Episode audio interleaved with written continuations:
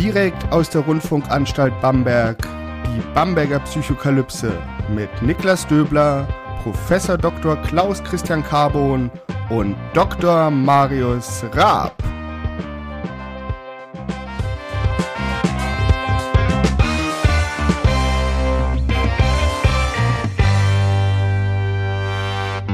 Herzlich willkommen zu Bamberger Psychokalypse. Mein Name ist Niklas Döbler. Ich bin Psychologe und wissenschaftlicher Mitarbeiter am Lehrstuhl für Allgemeine Psychologie und Methodenlehre der Otto-Friedrich-Universität Bamberg.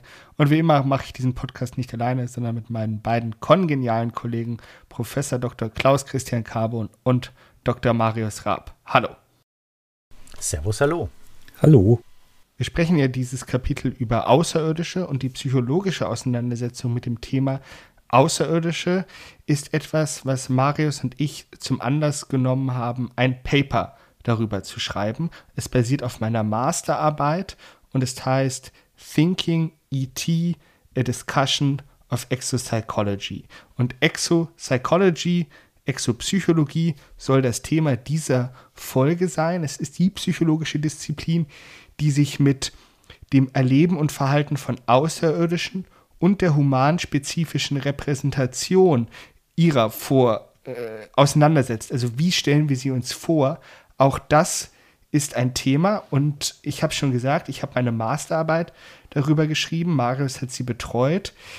Dieser Gedanke ist jetzt nicht alleine auf unserem Mist gewachsen. Es gab diesen Begriff schon vorher. Wir haben ihn aber ein bisschen wiederbelebt. Und ja, Marius, was hast du gedacht, als ich damals in deinem Büro stand und dir von meinem Anliegen berichtet habe. Ja, also ich war einerseits natürlich erst ein bisschen geflasht, aber auch fasziniert und ähm, so wie du das jetzt gesagt hast, Niklas, würde ich ja trotzdem was ergänzen, was jetzt der ähm, Kunstgriff an deinem Gedanken war. Ähm, eben die Repräsentation der Außerirdischen in unseren Köpfen mit aufzunehmen. Denn so wie ich das vorher verstanden habe, war das oft eher halt, wir haben uns Gedanken über Außerirdische gemacht, aber diesen psychologischen Schritt zu gehen, dass es ja Vorstellungen von Außerirdischen sind und damit eigentlich erstmal ein psychologisches Phänomen in erster Linie, das ist nochmal so ein neuer Aspekt gewesen und den wir dann auch ähm, ausgearbeitet haben in diesem Paper. Ja, das ist tatsächlich ganz, ganz wichtig. Wir wissen natürlich nicht, ob es Außerirdische gibt. Es gibt keinen Beweis dafür, keinen Beweis dagegen. Wir operieren hier unter Nichtwissen. Was wir allerdings sagen können, ist, dass sie schon längst Teil unserer psychischen Realität sind. Also sie sind schon da in unseren Köpfen. Und das müssen wir erforschen, das sollten wir erforschen, denn die Psychologie möchte ja ähm, menschliches Erleben und Verhalten in seiner Gänze abbilden und erforschen. Es gibt äh, nicht nur, worum es geht, wenn wir im Supermarkt sind, es gibt äh, auch die Psychologie des Spazierengehens zum Beispiel. Also all das sind Themen und Außerirdische sind auch Themen und deshalb sollten wir sie erforschen. Klaus, das Ganze ist an deinem Lehrstuhl angesiedelt. Was hältst du davon? Also erstmal ist es ja auch, ähm, muss man vielleicht noch betonen, ist es ja sogar ein fruchtbares äh, Lehrthema, was du aufgegriffen hast und ähm, sehr, sehr beliebt übrigens auch unter Studierenden. Ähm, das ist also auch ein guter Grund, vielleicht äh, an die Uni Bamberg mal zu wechseln.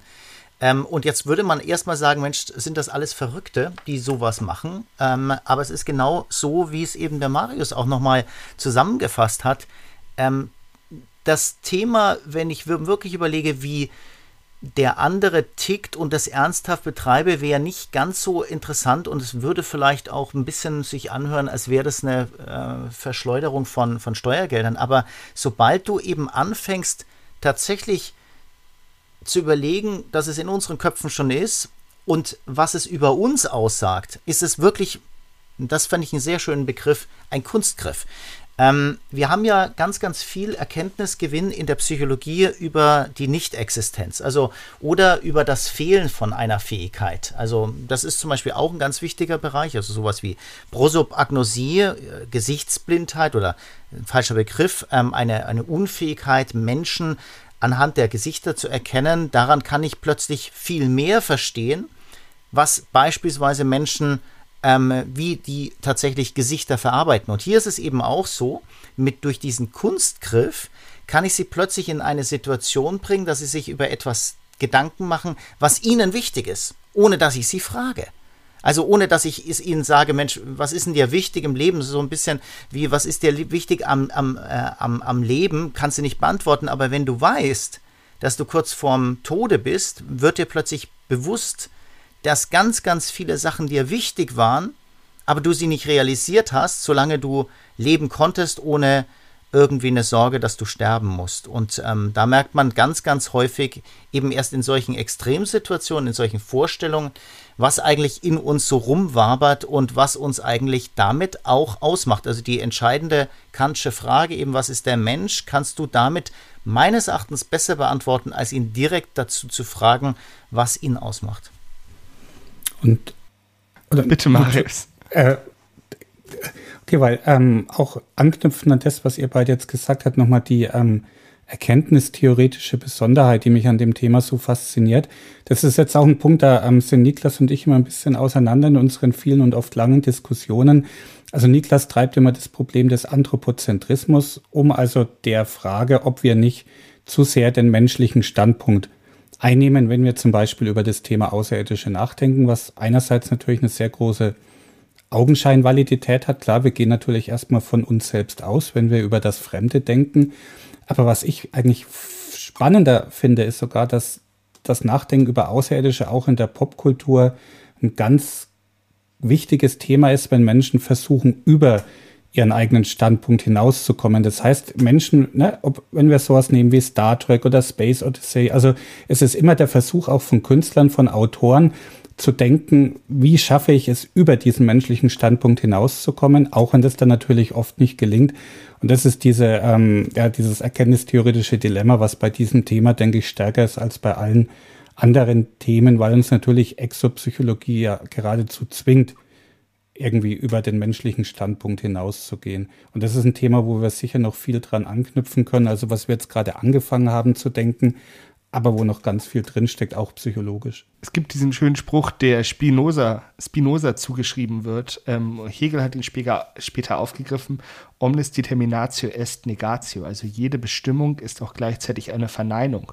Und so können wir eben etwas über den Menschen herausfinden, indem wir ihn ganz genau bestimmen und auch darüber, was über ihn herausfinden, wenn wir sagen, was er eben nicht ist. Und auch noch zu dem, was Marius gesagt hat, äh, es gibt ja eine Masterarbeit zum Thema und es gibt ein Paper zu dem Thema.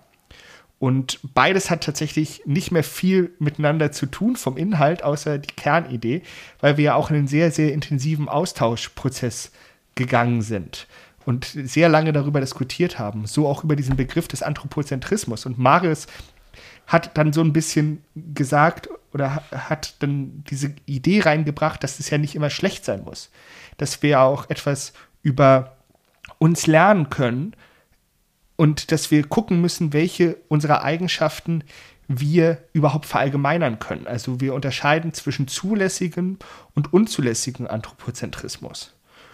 Und dieser zulässige Anthropozentrismus ist natürlich sehr, sehr unpräzise. Wir können nur sehr, sehr generelle Aussagen machen, aus unserer Existenz im Universum, aber wir haben diese Daten, wir wissen, dass Leben im Universum theoretisch möglich ist und auch praktisch möglich ist, an, anhand unseres Beispiels. Warum also nicht diese Datenquelle irgendwie nutzen und Verallgemeinerungen anstellen? Wie gesagt, nicht sehr präzise. Wir können jetzt nicht sagen, sie sind auf jeden Fall so wie wir, aber wir können das, was wir über uns wissen, nutzen. Und das sollten wir auch tun. Davon bin ich fest überzeugt. Genau, ich würde sogar sagen, zu diesen zwei Sachen, die ja auch im Paper dargestellt sind, vielleicht so die Grauzone dazwischen, dass man sagt, wo brauchen wir den Anthropozentrismus als Krücke, wo wir noch nichts Besseres haben, wo wir wissen, es ist eigentlich nicht gut. Also wo wir ihn jetzt weder als zulässig ansehen können, noch als unzulässig zurückweisen, weil wenn wir ihn zurückweisen, fehlt uns vielleicht die Krücke, um zu diesen ähm, ja, zu, zu mehr Erkenntnis zu kommen. Und da wird es halt, das ist wie bei Verschwörungstheorien auch so die Grauzone der Theorien, die man nicht einfach zurückweisen kann, die aber auch in ihrer Annahme Probleme bergen und wo dann sich die Frage stellt, wie gehe ich damit um als Psychologe? Also wie tue ich auch rein epistemisch solche Theorien handeln und wie gehe ich auch mit den Menschen um, die sie vertreten. Ganz genau. Und in den Verschwörungstheorien ist ja auch immer die Frage nach der Relevanz. Also wäre das jetzt so schlimm, wenn diese Verschwörung wahr wäre oder nicht? Und bei den Außerirdischen befinden wir uns immer in einer Dialektik der Spekulation. Das bedeutet, wir können natürlich sagen, wir können nichts darüber aussagen über sie, weil wir sie nicht kennen, weil sie uns so fremd sind. Aber damit verpassen wir vielleicht ja die Chance, dass wir eine richtige Aussage treffen. Genauso wie es Verschwörungstheorien gibt, die sich im Nachhinein als wahr herausstellen. Und dann muss man halt sagen, dass das Nachdenken über Außerirdischen ja nicht, nicht schadet.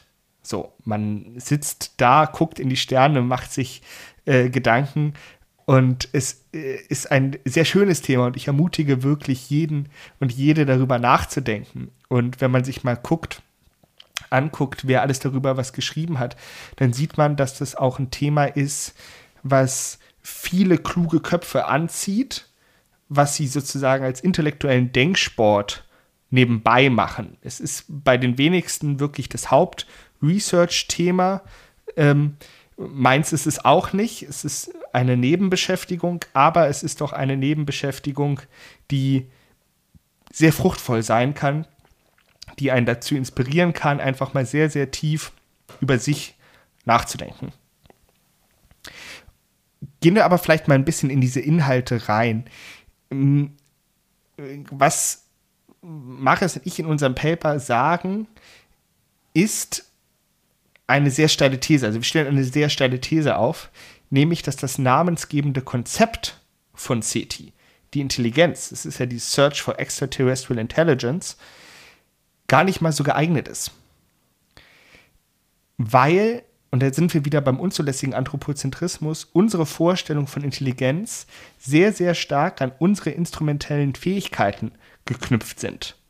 Also wir sagen, okay, irgendwas ist intelligent, wenn es auf eine sehr, sehr intelligente Art und Weise, kluge Art und Weise mit der materiellen Umwelt interagieren kann. Und das ist auch die Logik, die vielen CETI-Programmen zugrunde liegt. Man sagt, okay, wir haben hier eine Technosignatur gefunden, also ein Phänomen, was auf Technologie zurückzuführen ist oder darauf schließen lässt. Und dann sagen wir, okay, jetzt haben wir auch Intelligenz gefunden. Und Marius und ich haben uns gefragt, ja, aber was ist denn hinter der Intelligenz? Was stecken da eigentlich für Fähigkeiten grundlegender Natur dahinter? Und darauf sind wir, dann sind wir darauf gekommen, dass es eigentlich Kognitionen sind, im Sinne von einer Wissensaneignung, Organisation und einer Operation mit diesem Wissen und die Fähigkeit, die Umwelt aktiv und bewusst beeinflussen zu können, sogenannte Agency.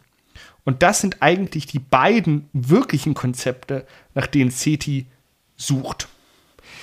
Und Intelligenz ist, ist einfach ein sehr, sehr schwer greifbares Konzept. Wir haben ganz, ganz viele Definitionen, manche besser geeignet als andere, aber jetzt keine Definition, wo ich sage, okay, das ist irgendwie, das können wir guten Gewissens auf, ähm, auf den interstellaren Kontext übertragen. Und das macht es eben notwendig, dieses Konzept nochmal kritisch zu hinterfragen. Und das haben wir getan. Genau, wir haben halt zum Beispiel welche, die eignen sich gut zur Voraussage von Schulleistungen oder akademischen Leistungen. Wir haben andere, die sind vielleicht in der klinischen Diagnostik, zum Beispiel nach einem Schlaganfall, wenn man eben schauen will, wo, wo sind jetzt Defizite, auch um die dann eben vielleicht durch eine Reha zu unterstützen. Das heißt, die sind oft auch wiederum sehr instrumentell gedacht. Also ich habe für verschiedene Kontexte verschiedene Definitionen und auch Messinstrumente. Aber solange die Außerirdischen hypothetischer Natur sind, ist es natürlich eigentlich nicht entscheidbar zu sagen, welches Konstrukt wäre denn dafür jetzt das bestgeeignete, weil wir es uns ja eben nur letztlich vage vorstellen können. Und deshalb, ne, Niklas, wie du gesagt hast, dieser Schritt, ähm, irgendwie über diese Intelligenzdefinition hier herauszukommen, weil sie gerade für die Exopsychologie eigentlich ja kaum, kaum anzuwenden ist. Aber schaut, da sind wir ja an einem sehr, sehr spannenden Punkt. Ähm, man fängt an, vor 50, 60 Jahren SETI zu, zu etablieren. Das ist doch in Anfang 60er oder so. 1960 war das erste Programm. Genau. Also vor 60 Jahren fängt man an und sagt, ähm, wir suchen nicht nach Außerirdischen, sondern nach außerirdischer Intelligenz. Und die Frage ist ja, also und wahrscheinlich wäre es sowieso viel intelligenter gewesen, natürlich nach Agency oder nach Effekt oder irgend sowas, äh, nach einer Signatur zu, zu suchen, die irgendwie einen Impact hat auf irgendwas. Ja? Ähm, aber das Spannende ist, wenn wir auch da mal überlegen, was da psychologisch dahinter steckt, ist es natürlich extremst spannend. Nämlich, was macht uns so richtig Angst? So richtig Angst macht natürlich etwas, eine, eine kraftvolle Macht, ja, die uns zerstören kann, ja. Aber so richtig die, sozusagen der, der echte, das ist der Horrorfilm, aber der Horrorfilm ist ja nicht das Schlimmste in dieser äh, Welt, wo Menschen umkommen und so weiter in den Filmen, sondern ist ja der Psychothriller. Der Psychothriller ist viel effektiver. Psychologie ist viel, viel härter. Ähm, und warum? Weil wir vielleicht jemanden vor uns haben, der viel, viel intelligenter ist.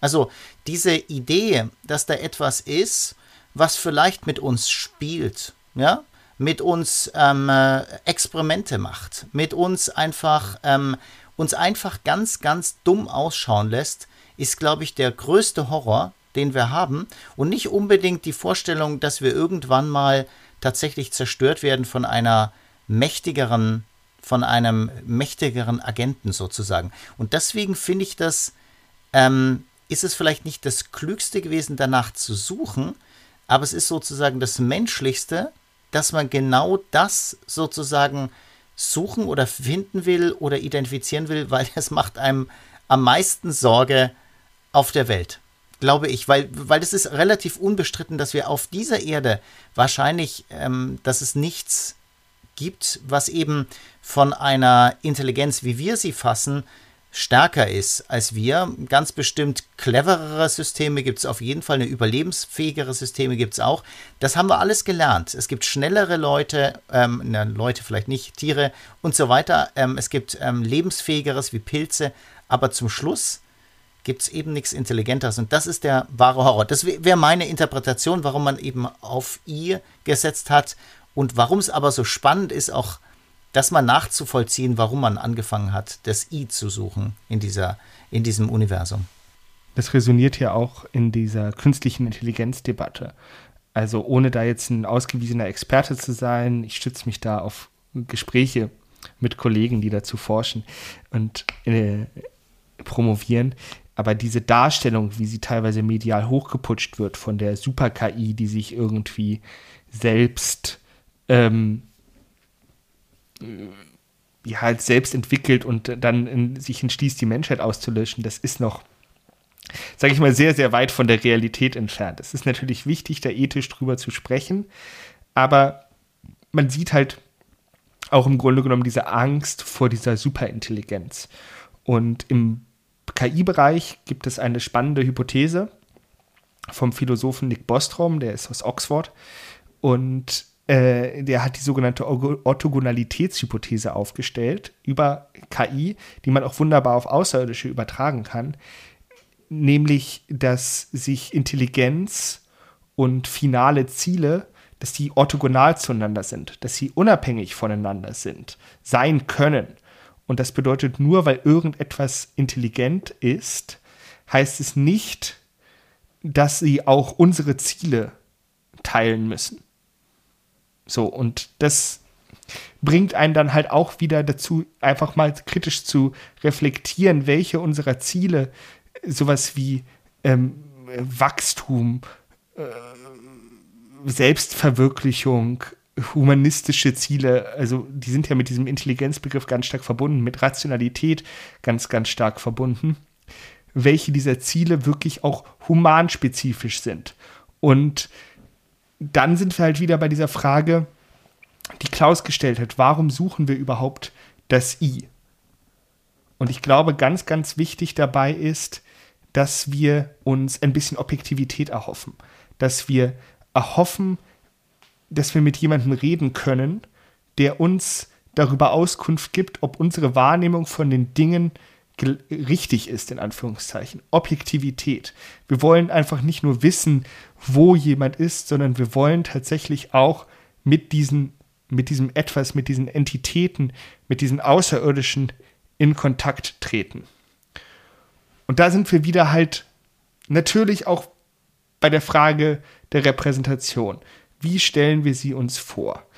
Und wir haben ja schon gesagt, wir können eigentlich wenig bis gar keine Annahmen machen, aber wir müssen halt irgendwo anfangen. Und viele SETI-Forscherinnen haben dann halt gesagt, okay, wir fangen halt bei uns an. Dann, das wissen wir, das funktioniert. Und ähm, das ist sozusagen der Common Ground. Wir müssen ja auch unsere Perspektive beachten, denn letztendlich müssen sie ja auch mit uns kommunizieren oder wir wollen miteinander kommunizieren oder wir wollen, dass sie mit uns kommunizieren können. Darüber, über die Formulierung kann man streiten. Also müssen wir die menschliche Perspektive mit einbeziehen. Das ist ganz, ganz wichtig. Und es ist aber gleichzeitig auch zutiefst menschlich, von sich auf andere zu schließen zum Beispiel im Bereich des Anthropomorphismus, wo wir nicht menschliche Entitäten mit menschlichen Eigenschaften belegen. Oder im Bereich der Sozialpsychologie, der sogenannte False Consensus Effekt, dass wir unsere Meinung für wesentlich repräsentativer halten, als sie eigentlich ist. Und das zeigt mal wieder, wie genuin psychologisch diese Auseinandersetzung mit Außerirdischen ist und welche allgemeinen psychologischen Effekte hier eine ganz, ganz wichtige Rolle spielen. An der Stelle sei der kleine Teaser zum Thema abgeschlossen. Wer sich dafür interessiert, der möge entweder in Bamberg Psychologie studieren und sich zu meinem Seminar anmelden oder das Paper von Marius und mir lesen, Thinking ET, a Discussion of Exopsychology, erschienen in Acta Astronautica es ist nicht frei zugänglich, man muss sich den Zugang kaufen. Das dauert noch ein paar Jahre, bis das frei zugänglich wird. Aber wenn ihr uns schreibt, kontakt at bamberger-psychokalypse.de, dann senden wir euch gerne eine Kopie des Ganzen zu. Ansonsten noch eine Empfehlung, das Forschungsnetzwerk Extraterrestrische Intelligenz. Das ist ein Zusammenschluss mehrerer deutscher oder deutschsprachiger Forscherinnen, die sich damit auseinandersetzen. Und da gibt es auch sehr, sehr gute Literaturempfehlungen, die einen einen sehr einfachen, aber auch sehr gründlichen Überblick über dieses sehr, sehr spannende Thema bieten. Und damit sind wir am Ende angekommen. Und ich sag Tschüss. Ade. Servus, hallo. Ciao, wollte ich sagen. Macht's gut. Ciao. Professor Dr. Klaus Christian Carbon und Dr. Marius Ra. Bis zum nächsten Mal.